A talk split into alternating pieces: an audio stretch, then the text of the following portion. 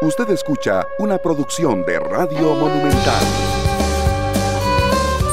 Las 2 de la tarde con 5 minutos, bienvenidos. Muchas gracias de verdad a todos por estar con nosotros en esta nueva entrega de esta tarde acá en Monumental, la radio de Costa Rica, 93.5 FM, www.monumental.co.cr. Muchas gracias también a quienes están con nosotros en el perfil en Facebook, eh, Canal 2 Costa Rica. Gracias de verdad por su compañía, por eh, estar con nosotros en eh, cualquiera que sea el horario que estamos llegando. Hoy horario distinto, de 2 de la tarde hasta las 3 y 30. Eh, hoy vamos en este horario, después de nosotros vendrá Pelando el Ojo y después nuestros compañeros de Deportes Monumental porque se viene una semifinal de verdad que esas de los que los futboleros no se quieren perder para nada, Argentina-Colombia que precisamente, bueno, eh, se transmitirá acá y también a los amantes del fútbol les decimos que ya arrancó el segundo tiempo, Italia 0, España 0 en esta semifinal de la Euro, que por supuesto eh, este partido terminará en el transcurso de esta tarde y les vamos a dar el resultado solamente para consignarlo a los amantes del fútbol. Muchas gracias a todos de verdad por estar con nosotros, Esteban Aronne, Heiner eh, Chacón en la cabina de controles, Sergio Castro y también Luzania Víquez que está a punto ya de incorporarse con nosotros. Les agradecemos de verdad que sean parte de la familia de esta tarde, que estén con nosotros y que compartan todos los contenidos que tenemos preparados eh, para todos ustedes en este espacio que llega a ustedes con la intención de que comprendan mejor la realidad que nos está rodeando y también que tomemos entre todos mejores decisiones. Hoy vamos con temas de muchísima actualidad, uno de seguimiento y el otro que eh, de verdad está preocupando mucho a padres de familia, a estudiantes y bueno, las cifras eh, no mienten y entonces es por eso que queremos agradecerle en primer lugar a la doctora María Luisa Ávila, quien es pediatra infectóloga, exministra de salud, eh, bueno, una autoridad en la materia en casos de epidemias, de infectología, de informaciones relacionadas con el tema de los niños.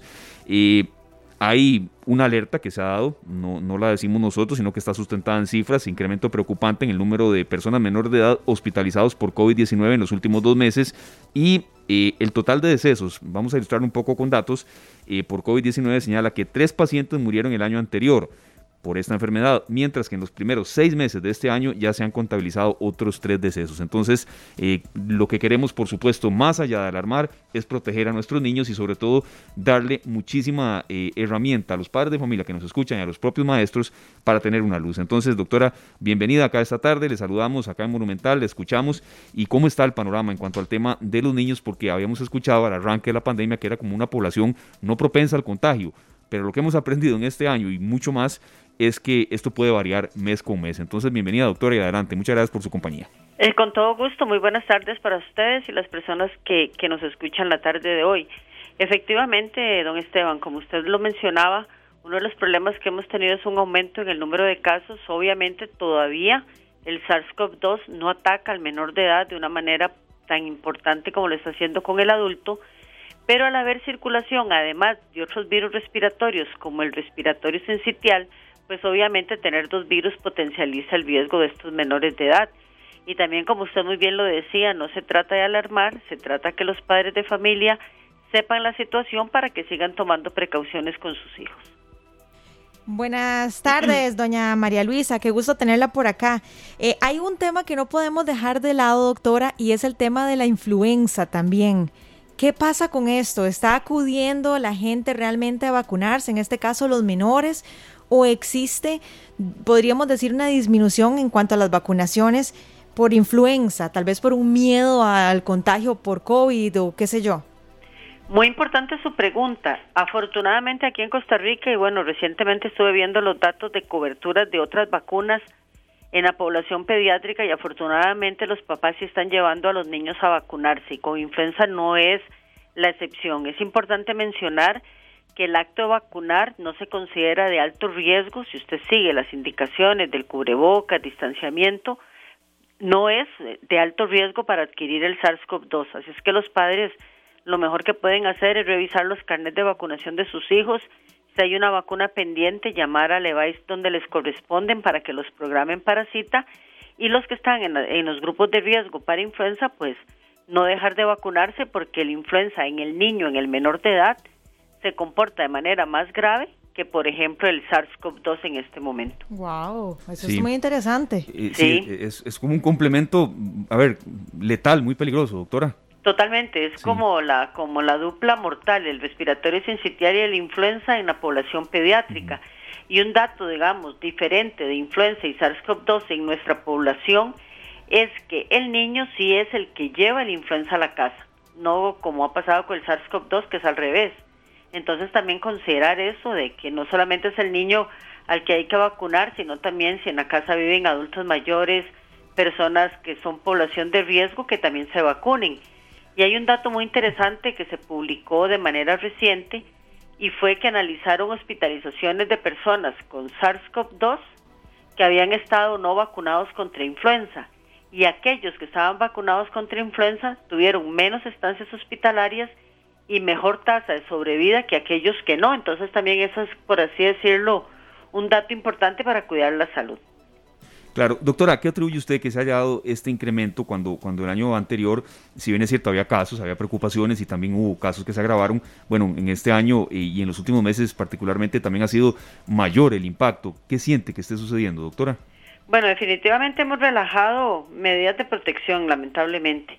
Ya vemos personas pues que quizás ya porque están vacunados o porque sus familiares estén vacunados o porque ya le han perdido miedo a la pandemia, que no están siguiendo las recomendaciones que todavía siguen vigentes. Esa es una, una posibilidad. Por otro lado, durante todo este año y resto que hemos estado en pandemia, donde la circulación de estos virus ha sido poca, puede ser que se acumulen susceptibles, entonces ya podamos tener un lamentable repunte de casos.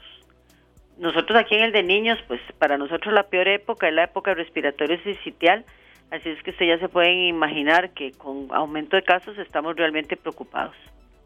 Doctora, ¿a qué se debe? Yo imagino que esta pregunta a usted se la han hecho hasta el cansancio, pero nosotros queremos aprovechar que usted es pediatra, eh, que es infectóloga, que conoce este tema.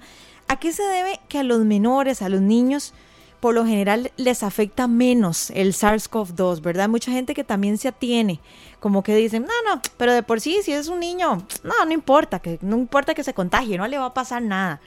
Pero ¿a qué se debe que tal vez un niño no agrave de la manera que lo hace un adulto cuando contrae el virus? Sí, es una pregunta muy interesante que todavía sigue en investigación. Sin embargo, lo que se sabe hasta el momento, que son hipótesis que obviamente pueden cambiar, en cualquier momento es que, número uno, los niños tienen otras infecciones por otros coronavirus que podrían darles anticuerpos de protección indirecta. Por ejemplo, ustedes se han, oído que siempre los chiquitos les decimos los mocosos. Ajá, correcto. porque siempre están con ese montón de moco en la nariz. Entonces, esa mucosidad es producida por otros coronavirus que no son el, el pandémico. Entonces, eso podría darles una protección indirecta. Lo otro es que el virus de, del SARS-CoV-2 entra al tejido pulmonar a través de unos receptores, que en el caso de los niños estos receptores cuando se unen con el virus los atacan de, de manera diferente, como que el niño es capaz de modular esa respuesta y no hacerla tan agresiva. Esa es una, una de las cosas que se dicen. Además, por lo general los niños tienen el pulmón bien, muy pocos tienen enfermedades crónicas, porque bueno, estos niños que lamentablemente acá en el hospital han fallecido, son niños que tienen enfermedades crónicas. No ha pasado que sea un niño absolutamente sano el que lamentablemente hayamos perdido. Entonces también eso es otra cosa que se atribuye. Y además, por lo general a los niños sus papás los cuidan bien, entonces acuden a tiempo, eh, están pendientes de sus medicamentos, de sus vacunas y a veces eso pues obviamente no pasa con todos los adultos. Sí, yo creo, doctora, que también usted nos ilustra un panorama más amplio porque también hay que salir, Luzania, del, del, del COVID, pero no, no, no, por supuesto, no dejarlo de tener en cuenta. Viene el retorno a clases, eh, las lluvias están fuertes y van a seguir así. Estamos apenas en, en, julio, ¿verdad? Y se ha anunciado por parte del meteorológico, Comisión de Emergencias y demás que el año será así. Entonces, yo creo que también el panorama para los padres de familia de que en guerra avisada no... No, no muere soldado, exactamente, sí. Así es. Así es, esperemos que sí. Y en ese sentido, pues a los papás las recomendaciones que siempre les damos todos los años, los que tienen más riesgo respiratorio sensitial son los menores de dos años, aquellos niñitos que a veces eh, son oxígeno dependientes porque nacieron antes de tiempo, todos esos son pacientes de, de mucho riesgo. Aquí en el hospital a, esos, a algunos de esos niños se les pone un medicamento que son anticuerpos de protección, pero que consulten a tiempo, que no los automediquen, que no los expongan al humo el cigarro, que por favor los que están eh, dándoles de mamar lo sigan haciendo. En fin, esas son las, digamos, las principales recomendaciones que uno le da en esta época a los papás y por supuesto evitar gente que esté enferma. Doctora, ¿cuáles podrían ser los síntomas que pueden alertar a los padres de que algo no haya anda bien? Obviamente estamos hablando del COVID, pero también podemos hablar de una influenza, de otro tipo de enfermedades, de algo que esté afectando a los pulmones, por ejemplo. O sea, ¿cuáles son los síntomas de alerta para esos padres de familia que nos están escuchando que dicen, no, ahora sí tengo que llevar a mi pequeño al hospital porque esto podría tratarse no simplemente de una gripecita o un dolorcito de cabeza? En términos generales, las cosas que los papás tienen que ver en primer lugar es la fiebre, ¿verdad? Fiebre mayores de 38 y medio, que eso es una alerta que el niño esté, por ejemplo, deshidratado, que tenga la, mucosa oral seca, que llore sin lágrimas, eso es de cuidado. Niños que son lactantes menores que tengan lo que la gente llama la mollerita, que se conoce como fontanela, ya sea hundida o inflamada. Otra cosa importante es que les vean, le vean el pecho al niño. Si tiene retracciones entre las costillas porque está respirando muy rápido, eso es un signo de mucha alerta si las manitas o los pies del niño están muy frías, están como de color muy pálido, color morado, cianótico, eso también es de alto riesgo.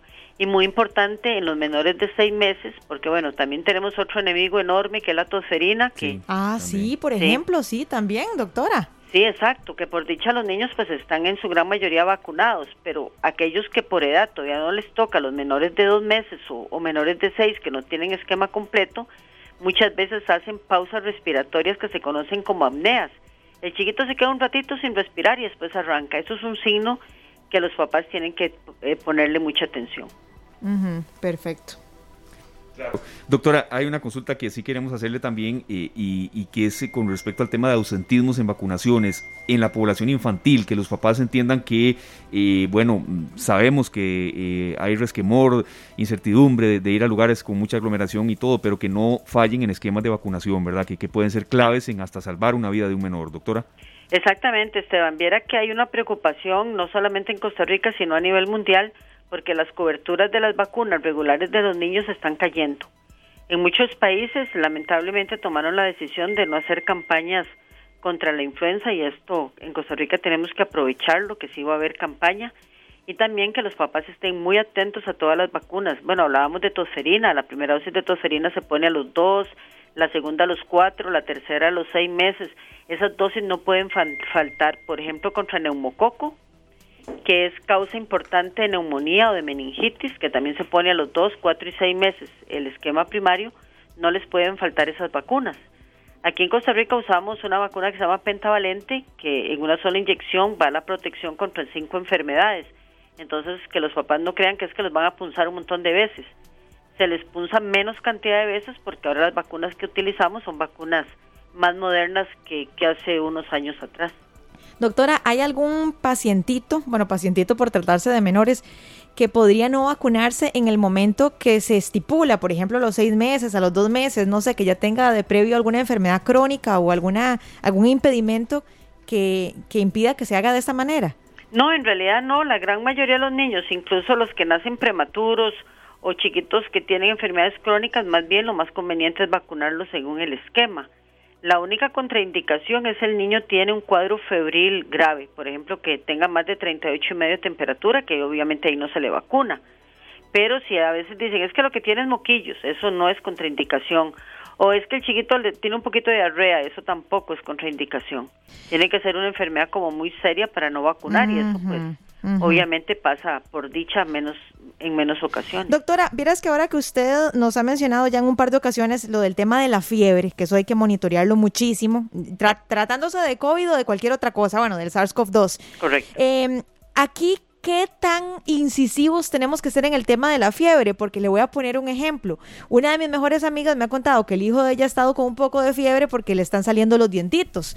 Entonces, perdón, yo no, yo no tengo hijos, pero entonces yo digo, bueno, ¿en qué momento en serio salgo corriendo? ¿En qué momento no? O es que esa, ese 38.5 no logremos que se le baje o que le permanezca durante un par de días o, ¿a, qué, ¿A qué va usted cuando me habla de ese 38.5 de, de fiebre? Sí, usted hace una, una observación muy interesante y ahí es que muchas veces los papás creen que la fiebre es por dientes. No hay fiebre por, por salida de dientes. Ah. Sí, eso, eso es como un mito que, que está muy generalizado, pero que no es así. Un niño que tenga 38 y medio de temperatura puede ser que esté incubando alguna enfermedad infecciosa que le va a empezar, pero no se le puede atribuir a los dientes. Nunca, doctora, nunca. No, en realidad no. Ah, bueno, a menos que haga un absceso dental, que es mucho menos probable. Probable, ajá. Lo que sí hacen los chiquitos cuando les están saliendo los dientes es que están muy irritables, eso sí, puede pasar, pero se tranquilizan cuando les dan el saca el sacadientes o les ponen un poquito de, de un pañito frío en las encías, que eso los alivia bastante. Pero si no, digamos, si es fiebre, sí hay que vigilarlo. Otra cosa es que la fiebre es un mecanismo de defensa. Entonces, lo que no hay que hacer es salir corriendo a bajarle la temperatura hasta que uno no sepa qué es exactamente lo que tiene.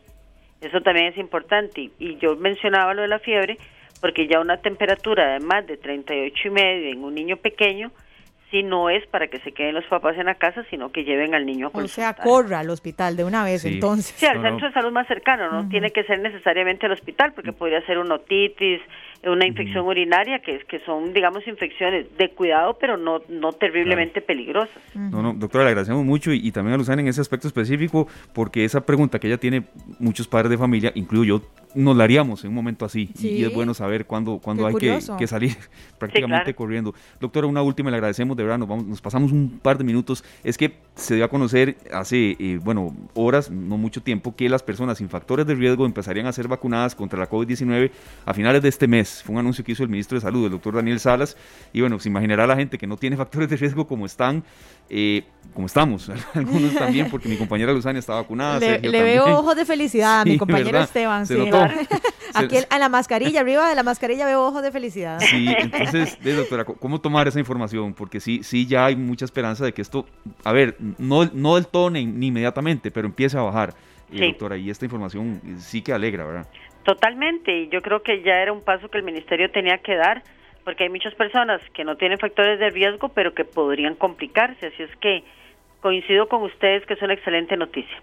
Bueno, de qué dicha. Entonces, felicidades a todas las personas que a partir de ahora sí, van a poder recibir su vacuna. Esteban, que yo sé que estaba contando los días, las horas, los minutos. Esteban, parece que ahora sí se le va a hacer. No, y, otra, la reflexión final, que la gente vaya, porque hay, casos de personas que no tenían factores de riesgo, pero estando registrados en los EVAIS y demás, los han vacunado porque había sobrante de vacunas, hasta 17. Conozco este caso específico. Entonces, bueno, que la gente aproveche estas posibilidades, doctora, porque, porque muchos países no las tienen, ¿verdad? Totalmente, y es que el problema es que a veces hay tantas noticias falsas, tanta información inadecuada que la gente le tiene miedo a la vacuna. Pero como siempre les decimos, téngale más miedo a la enfermedad, que eso es lo que puede acabar con su vida o su salud. Doctora, muchas gracias de verdad por habernos acompañado. Muy amable. No, ha sido Muy amable, como siempre, de verdad, doctora. Muchas gracias por toda su explicación y por su tiempo. A la orden, un abrazo, se cuidan.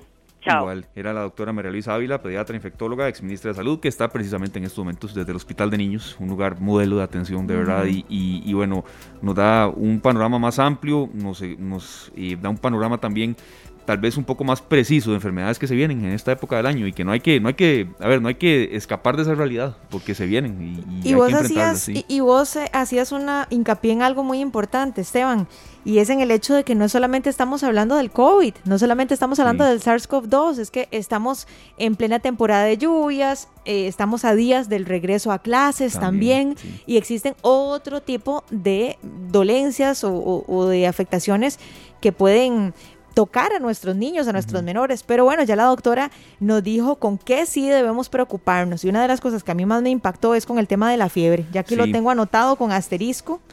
Eh, y aquí bien subrayado de que en el momento en que nuestros menores tengan más de 38 y medio, hay que ir al centro de salud más cercano. No, no, y mm, creo que también eh, saber en qué casos ya es, es preciso hacer eso, ¿verdad? nos, nos, dio esa ilustración la doctora, por eso aquí Davis, los que vienen a participar en esta tarde eh, saben de la materia, ¿verdad? No, no, no es gente que, que, está empezando en el tema, ni mucho menos, y el tema de la, de la eh, lo que decía usted de los dientes, ¿verdad? La fiebre de los dientes. Que, Qué curioso. eso lo he escuchado de, de, muchas personas. bueno, ahorita es que tengo una amiga que está preocupada porque si a cada rato le da fiebre y dice que es por, por los dientitos, pero bueno, ya la doctora nos aclaró que eso es un mito. Y bueno, para los que pensábamos que sí podía suceder, pues no, a no ser que se trate de un absceso, pero dice que es menos probable. Sí, esta información que, bueno, alguna gente ya nos está consultando sobre ya eh, el país se está preparando contra la vacunación a personas sin factores de riesgo para finales de julio, recalcamos, de julio de este mes, es decir, en menos de unos 20 días y la van a ampliar, por supuesto, nuestros compañeros de Noticias Monumental con más detalle que ya se ha anunciado, que ya le han dado a conocer y demás, pero sí lo queríamos nosotros eh, aprovechar la especialista que teníamos en línea para hacer la consulta. Entonces estaremos con más detalles de esto y más. Son las 2 de la tarde con 25 minutos. Muchas gracias a todos por estar con nosotros. Hoy Luzana en un horario especial, en un horario distinto, pero de verdad muy complacidos por que la gente, eh, sea la hora que sea, pues nos sigue. Y que nos acompañen, sí, sí, y que nos hagan llegar también sus preguntas, comentarios, sugerencias, lo que quieran a través de nuestro Facebook. Ya saben ustedes, nos encuentran como Canal 2 Costa Rica. Nos encanta estar en contacto con ustedes y saber qué piensan, en dónde están, en, desde dónde nos escuchan, todo lo que quieran contarnos a través de nuestro Facebook. La pausa y ya venimos.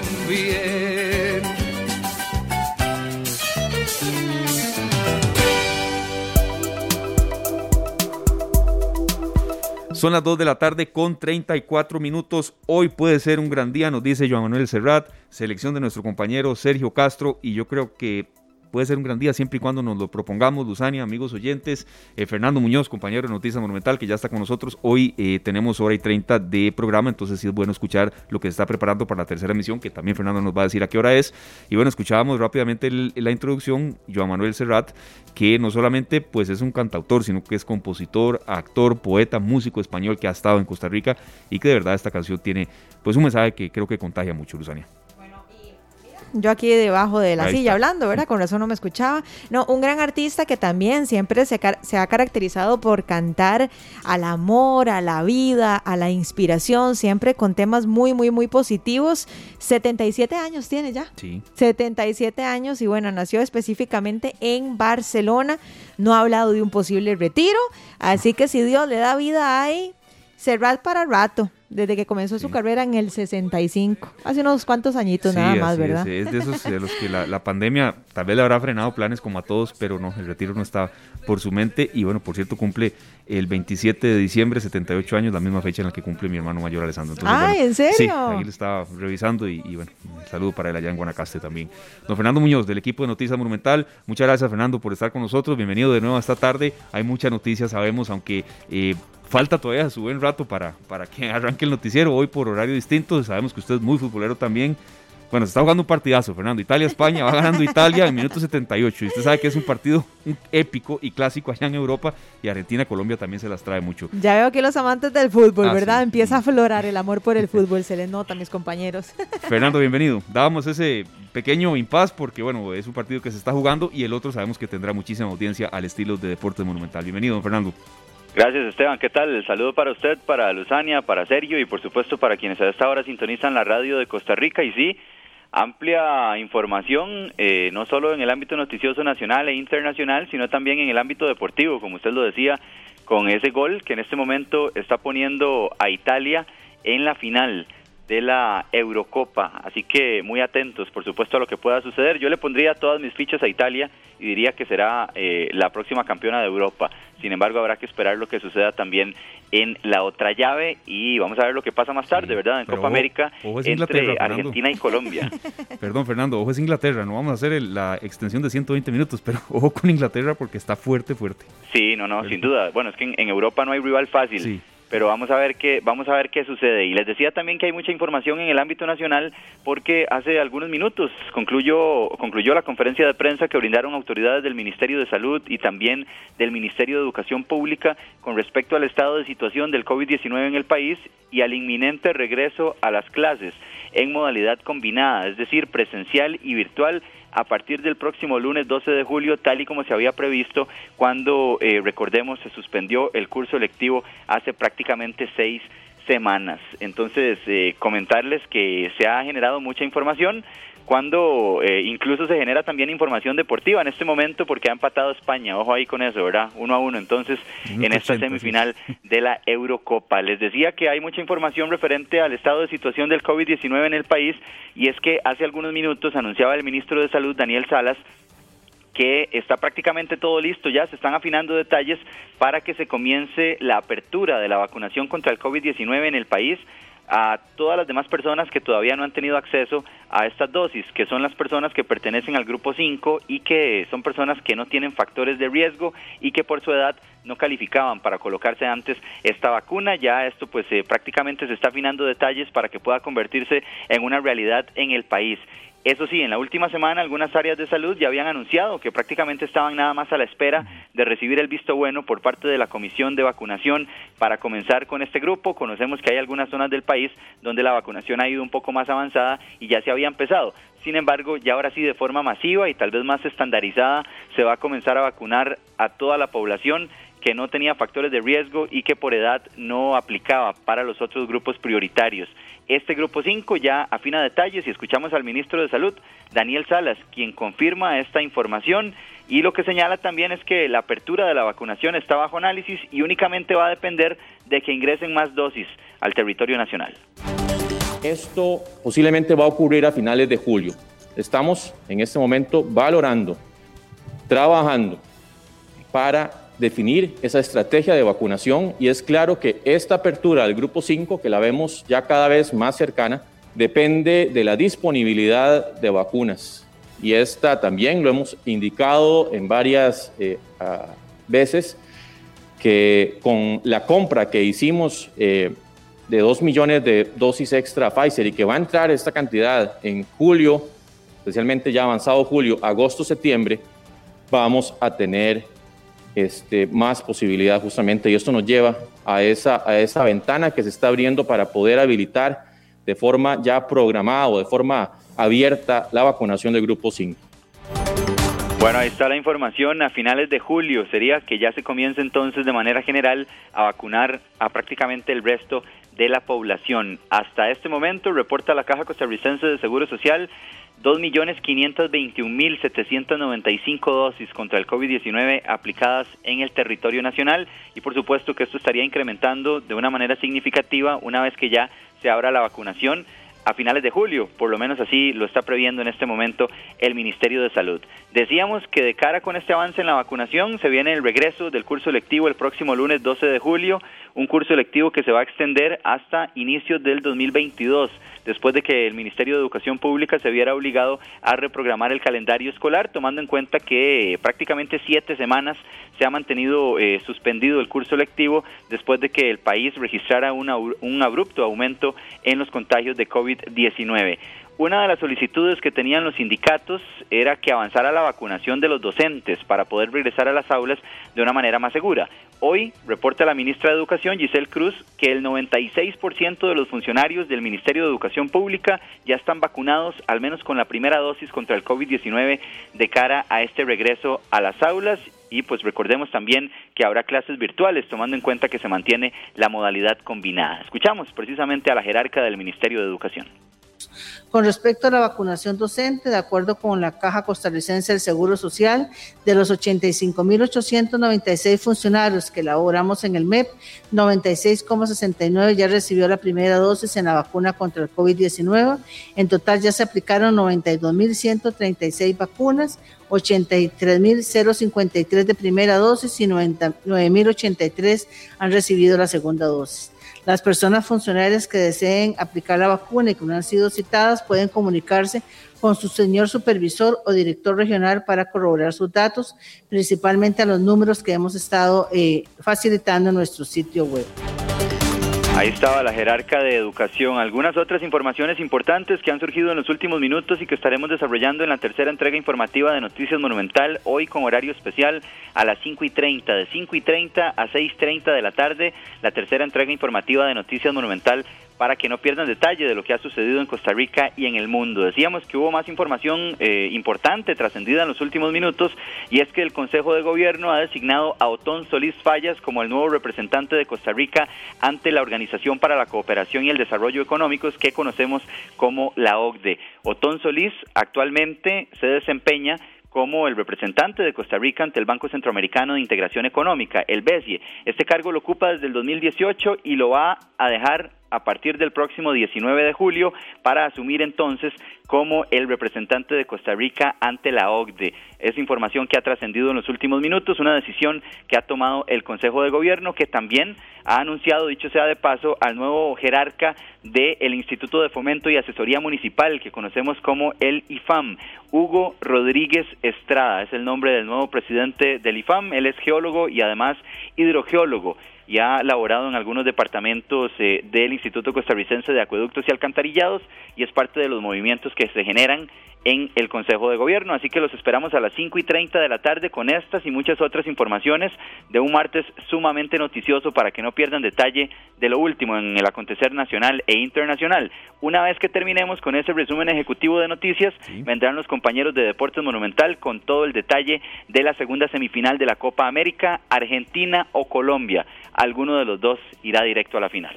Así es, es un señor partido, pero una hora entera de noticiero entonces, Fernando, para eh, dejarlo muy bien en claro, de 5 y 30 a 6 y 30. Muchísimas gracias, Fernando, por todo el avance. Con mucho gusto y, suerte con esos nervios porque estos últimos minutos entre Italia y España se las traen. Vamos a ver, mañana conversamos, a ver qué tal. Sin duda, mañana o lo felicitamos o lo molestamos. Y yo sin poder verlo, Fernando, ¿se imagina cómo puede estar uno por acá? Ay, pero, cuidado, no se va a enterar, cuidado, no se va a enterar. Fernando, muchas gracias. Con gusto nuestro compañero Fernando Muñoz de Noticias Monumental. Y si hay mucha expectativa, eh, no, no, me refiero al tema del fútbol. Eh, gracias a Fernando Luzania con respecto al tema ya de la vacunación. ese, ese grupo que no tiene factores de riesgo, que por una u otra razón no puede ir fuera del país, no puede salir del país o por no recursos o porque no, o porque no puede con un permiso de trabajo y demás.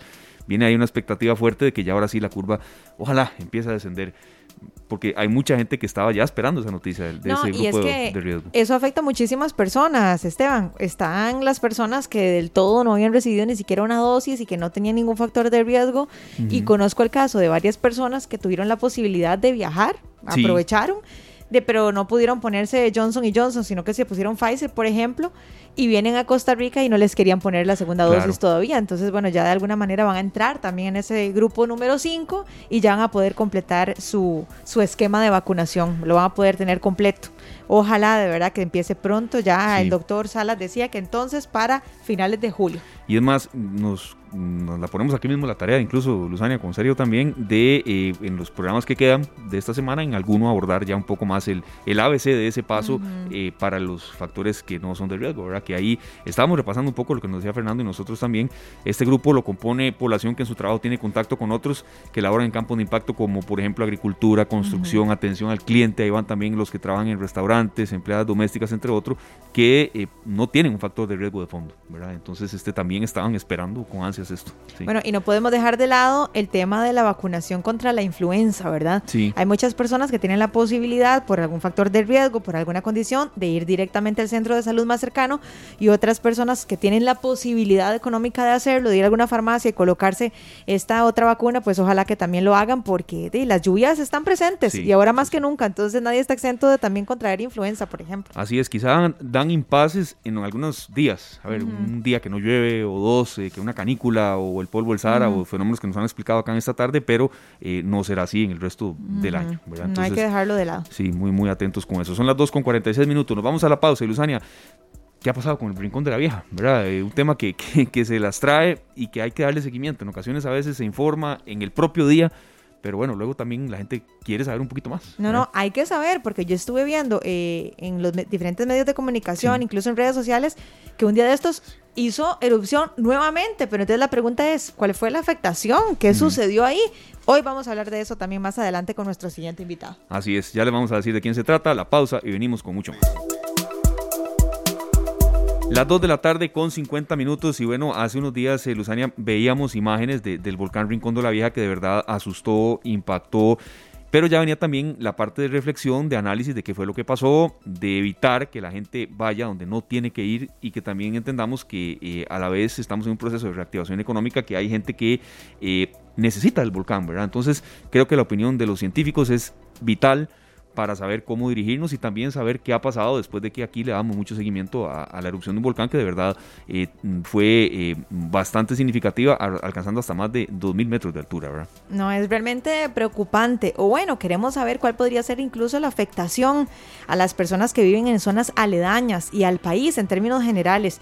¿Y esto por qué? Porque bueno, para nadie es un secreto que hizo erupción, pero además este domingo que pasó hizo una nueva erupción. Así, que el día de hoy vamos a hablar con un ex experto, con Raúl Alberto Mora, él es geólogo y vulcanólogo, porque hay tantas preguntas, Esteban, que queremos hacerle. Claro. ¿Verdad? Uno pensaría que ya hubo una erupción y ya. Sí, y eso no, no, desciende así la actividad de la noche a la mañana. Don Raúl, bienvenido, muchísimas gracias de nuevo por compartir el conocimiento con nosotros. Eh, ¿Qué de nuevo hay del volcán? ¿Cómo va el seguimiento científico que se le da y sobre todo el comportamiento que pueda tener eh, en, a un mediano o incluso corto plazo también? Bienvenido, don Raúl. A la orden, a la orden, amigos y amigas. Eh, yo, mm, lo mismo que dije la, la vez anterior. Eh, el Rincón de la Vieja no ha, no ha dejado de hacer erupciones eh, en muchos años. Lo que pasa es que no se ven. Eh, entonces, es muy probable que siga haciendo erupciones. lo que pasa es que hay unas erupciones que se llaman freáticas, que son las erupciones más simples que son erupciones de vapor y agua. Y hay explosiones, perdón, erupciones explosivas donde ya hay magma por medio. O sea, eh, una cosa es que el agua se caliente y otra cosa es que ya salga magma. Entonces, eh, en, en las tomas, en los videos, eh, es evidente que, que el volcán Rincón de la Vieja trasciende eh, esa situación. Entonces es una cosa de, mucho cuidado, no... Eh, a ver, no, no, no debemos dejarlo pasar así como, como a lo simple. Es una cosa eh, porque continúa. O sea, se, nota que continúa. El volcán está con ganas. Raúl, ¿qué pasa con las personas que les gusta eh, practicar montañismo, senderismo, o este tipo de, deportes de aventura y dicen voy a ir a darme una vuelta en las cercanías del Rincón de la Vieja? ¿Está esta zona completamente cerrada? ¿Podría ser peligroso? ¿O solamente hay una zona específica en donde no hay acceso? ¿Qué tal las condiciones en, en el Rincón de la Vieja en este momento? Creo que podrían ir, este, para contestarle su pregunta, creo que mi consejo, bueno, cada quien hace lo que quiere hacer, pero mi consejo eh, es que vayan a las pailas o vayan al, volcán Barba en este momento o caminen por otro lado. subir no es una buena idea. Eh, digamos, yo como como vulcanólogo, pues la verdad es que yo quisiera tener un un, dron encima del, volcán, porque cada vez que yo subía al volcán Rincón de la Vieja me daba miedo. Eh, eh, porque yo, la verdad es que de lo poco que sé es que sé identificar cuando el lugar es peligroso y el Rincón de la Vieja es, eh, es un lugar peligroso, no es un buen lugar. Entonces, Mm, pienso que mm, Esteban, hay una, una anécdota, una historia muy furbis. Eh, eh que, que, es de un de una hija de un un señor que era ay señor eh, era algo como decir un diputado en Estados Unidos cómo se llama eh, senador, don, eh, Raúl. ¿Ah? ¿Un senador? No, no, no, no, era de política. Eh, bueno, resulta que la hija se perdió en, en, el rincón de la vieja. yo le tengo total y completamente, y de hecho estoy escribiendo un artículo sobre el rincón de la vieja junto con dos personas más eh, le tengo mucho respeto y es un lugar muy, muy peligroso, muy... Es más, eh, el hombre era tan importante que hasta pidieron permiso eh, a Costa Rica para que llegara, para que sobrevolara, perdón, un helicóptero de la de Estados Unidos para ver si encontraban el cuerpo encima del rincón de la vieja. Nunca se supo. Eh, es, yo sé que es una historia paralela, pero a mí me llama la atención desde el punto de vista de lo peligroso que es. O sea, es un lugar verdaderamente mm, mm, es bellísimo, pero mm, creo que no no es un lugar así como muy adecuado para estar subiendo en este momento o, desde hace años. Raúl, ¿y, qué es lo que sucede? Usted como, como experto tal vez nos puede ayudar a escudriñar o a, o a desmenuzar esta situación. Usted nos hablaba de las freáticas, se dice, ¿verdad?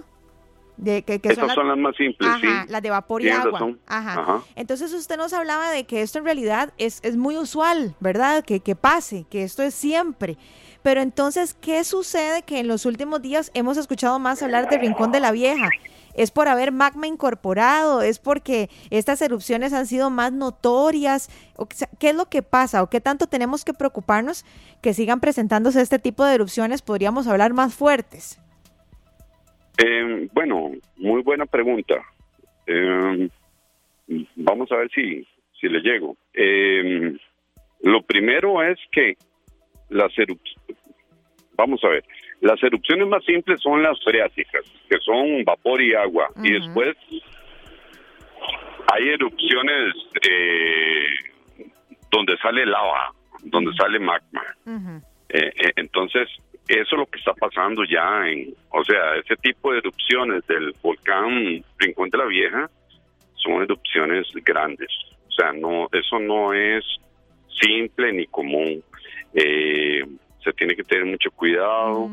Eh, eh, la Comisión Nacional de Emergencias tiene que estar pendiente de, los lajares y de los de los eh, cauces. Tiene que estar muy pendiente de muchas cosillas.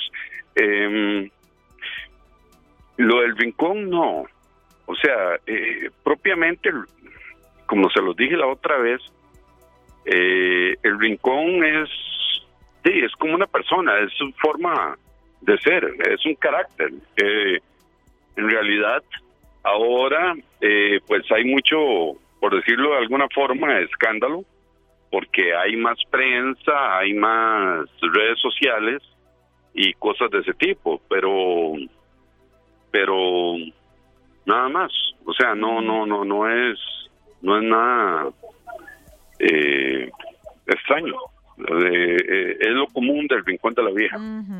Le entiendo. Eh, vamos a retomar el contacto rápidamente en la parte final de esta entrevista con eh, Raúl Alberto Mora, quien es especialista en, materia de, vulcanología, de geología también, con mucha experiencia que tuvo en la Universidad de Costa Rica y precisamente fue uno de los, de los ejemplos que nos da. con 28 años de edad se extravió, en, es un caso aparte al que nos mencionaba, y Exactamente, un caso paralelo, así es, eh, el hijo de Roma Gimmelfarb, quien, mm, bueno, mm, de, quien su hijo, de, nombre David, desapareció el 11 de agosto del 2009, oriundo de Chicago, Estados Unidos, nunca más se supo dónde estuvo y fue en el volcán Rincón de la Vieja. Estábamos reforzando uno de los ejemplos que usted nos daba, este Raúl, con, con una, eh, eh, un estadounidense de nombre David, quien desapareció el 11 de agosto del 2009 allá en el Rincón de la Vieja, en una zona donde no se pudo más dar con él.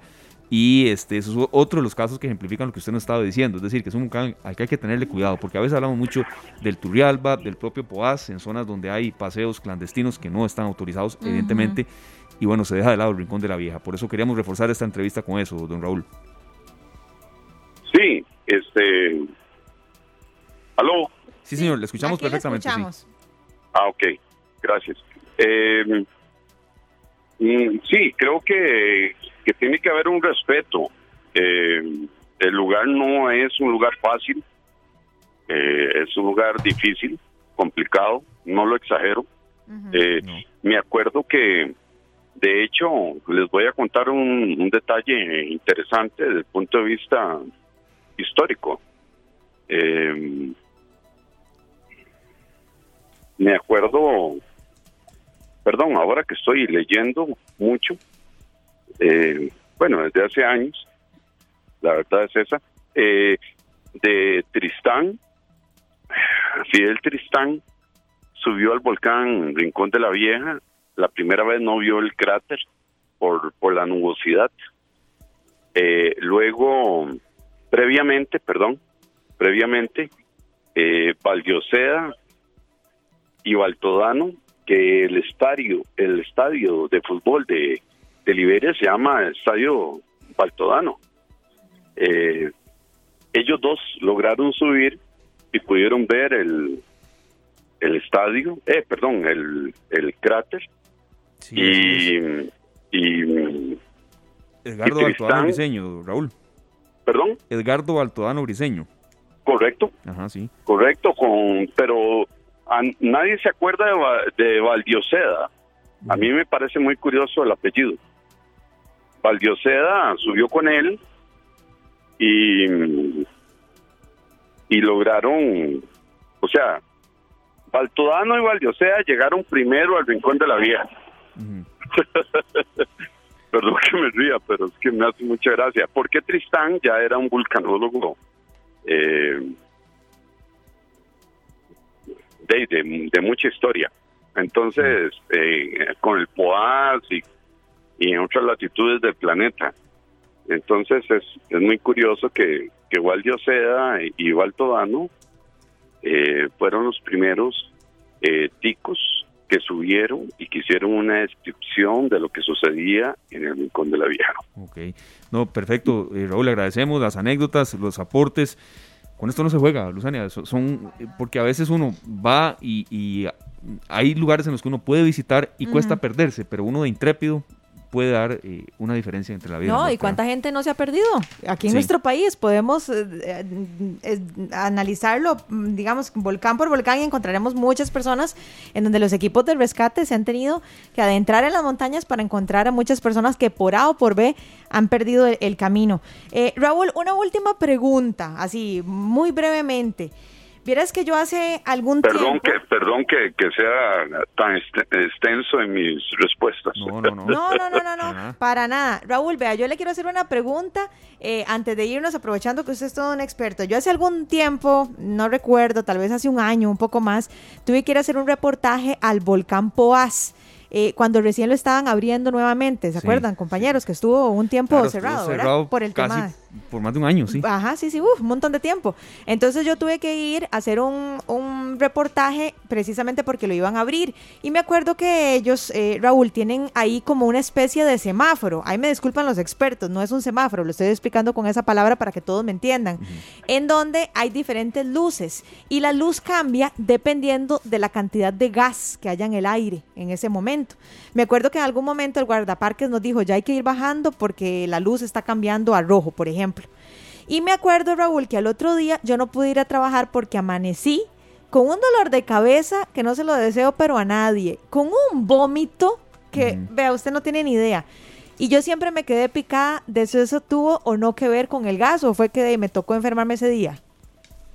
Mm, bueno, yo creo que, que digamos, eh, analizando la visita que usted hizo a Volcán Poás en ese momento, creo que usted eh, consumió sin querer queriendo, como dice el chavo, eh, dióxido de carbono y dióxido de azufre. Entonces, eh, probablemente eso, porque, digamos, para mí, en las visitas al fondo del cráter, era comúnmente que, que uno tenía problemas de, de, vómito y cosas de esas después, eh, a pesar de, utilizar máscaras. Ah, eh, bueno. Entonces, eh, es muy probable porque el dióxido de carbono, ¿qué es lo que hace? El dióxido de carbono, el CO2, lo que hace es, es más denso que el oxígeno, que es lo que uno respira, y, y entonces lo quita. de hecho, es muy peligroso tanto que en Camerún, en el río, eh, perdón, en el lago Níos, murieron 1.600 personas por una desgasificación de dióxido de carbono. Pero eso son cosas que todavía como que, por ejemplo, hay cosas muy interesantes como el río Cuarto, Laguna Ule, eh, ese tipo de lagos cratéricos deberían tener cierto cuidado porque son muy parecidos al lago Níos. especialmente la laguna Río Cuarto.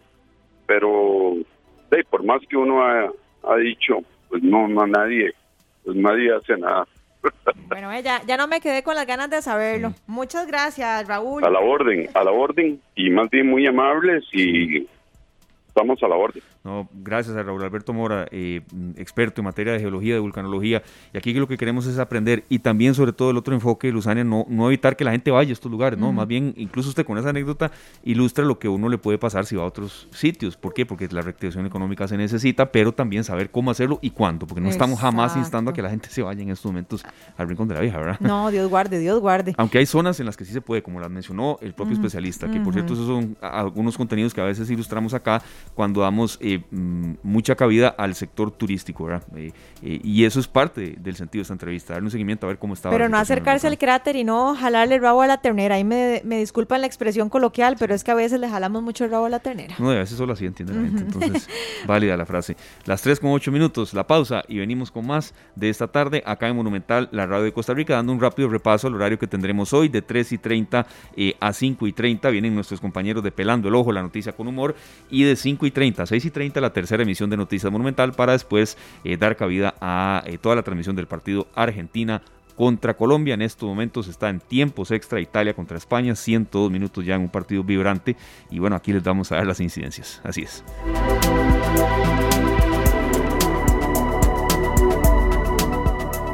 Información útil para decisiones inteligentes. Esta tarde.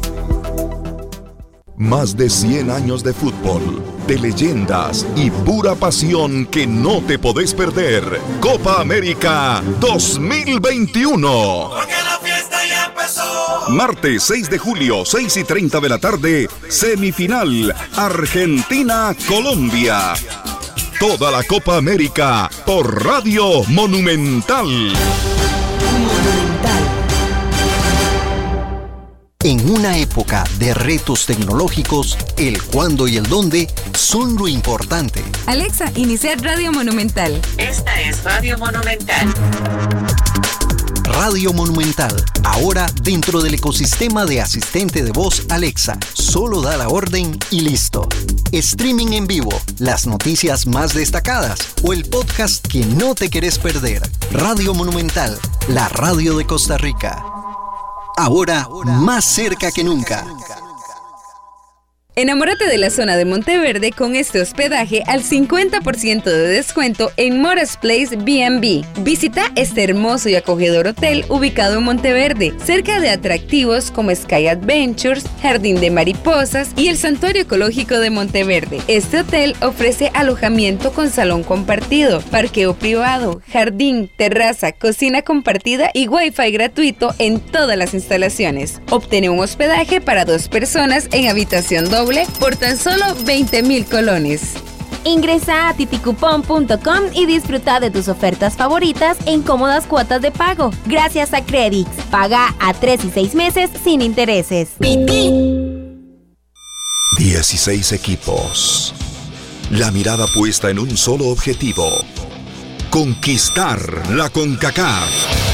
Una generación de oro estadounidense que busca hacer historia. Los mexicanos queriendo ampliar su dominio del área. Los siempre complicados caribeños. Y la roja más hermosa del planeta. Nuestra Cele. Todos están listos y en busca de la grandeza. Copa Oro 2021. A partir del 10 de julio, una sola pasión.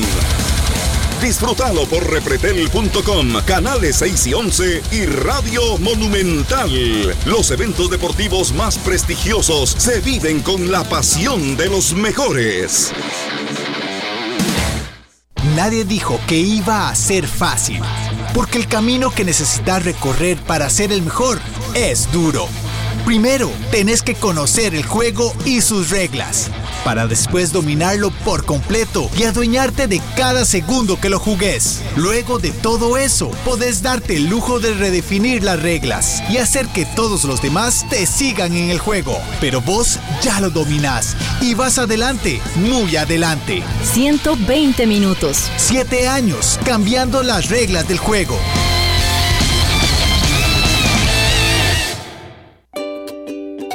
¿Cómo les va? Con toda la pata. Les habla Carlos Orozco y les invito a que este y todos los sábados a partir de la una de la tarde aquí en Monumental 93.5 hablemos de perros. En un programa único en su raza.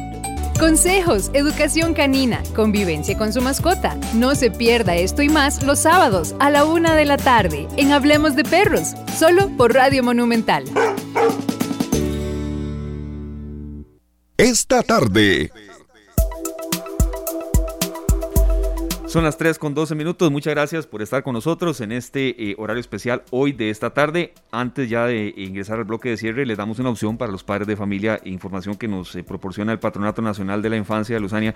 Eh, todavía hay mm, muchos padres de familia que están en ocasiones intentando ver cómo entretienen a sus hijos, ¿verdad? En la, época de, vacaciones de medio periodo era, era todo un reto para padres de familia, para uno también, cuando, pues yo me acuerdo que cuando uno llegaba a ese, a ese periodo de vacaciones de medio año, y, y ver cómo lo entretenían a uno. Qué pecado, y uno se ponía creativo, ay, ¿por qué no vamos a la playa? Y porque no hay plata, ¿verdad? Pero ahora lo bueno es que hay muchas instituciones que se ponen la camiseta y que tratan de ofrecer cosas muy valiosas para todos estos chicos, para todos estos jóvenes que se entretengan, que la pasen muy bien y que a la vez aprendan. Y eso es, muy valioso y muy importante. Claro, y es bueno darlo a conocer. Movete en línea es este espacio dirigido a niños, niñas, personas adolescentes para que, bueno, le saquen el máximo provecho a este periodo de vacaciones de medio año y ejerzan también su derecho a la recreación, el deporte, la cultura, pero que también aprendan. Y reiteramos, enfatizamos también, Luzania, que esto es virtual, ¿verdad? Movete en línea. Muchas opciones que tienen y que aquí usted las detalla un poco más. Así es. Bueno, ¿qué pueden encontrar las personas que participen en este proyecto de Movete en línea?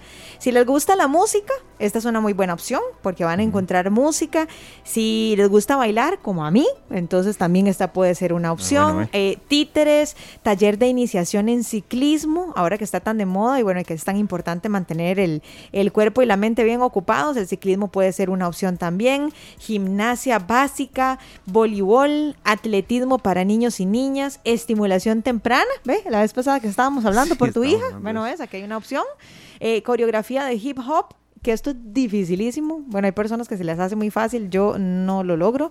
Eh, recreación en familia y también actividades eh, virtuales diferentes transmitidas por Facebook Live que van a estar disponibles hasta el 10 de julio. Hasta el 10 de julio tienen tiempo. Así es, en el perfil entonces del Patronato Nacional de la Infancia, también del ICODER y también en el perfil del Instituto Mixto de Ayuda Social ustedes pueden encontrar toda la información para, bueno, entretener eh, a sus hijos, moverte en línea y, bueno, también incluso aprender eh, junto con ellos eh, tiempo en familia. Luzana, además está lloviendo también muchísimo y yo creo que también es bueno estas opciones que le den oportunidad a la gente de que, de que bueno, también esté en familia, porque vienen a ver épocas en las que hay que tratar de estar en casa y entretener a los niños, créame que no es nada No es nada sencillo. Se llama Movete en línea y ya saben, entonces, en, las redes de El PANI, del ICODER, del IFAM, del IMAS y bueno, muy importante, uno que no dijimos, el, ministro, el Ministerio de Educación Pública, del MEP también, así, así de sencillo. Las actividades, eso sí, van a estar disponibles en el Facebook específicamente del Patronato Nacional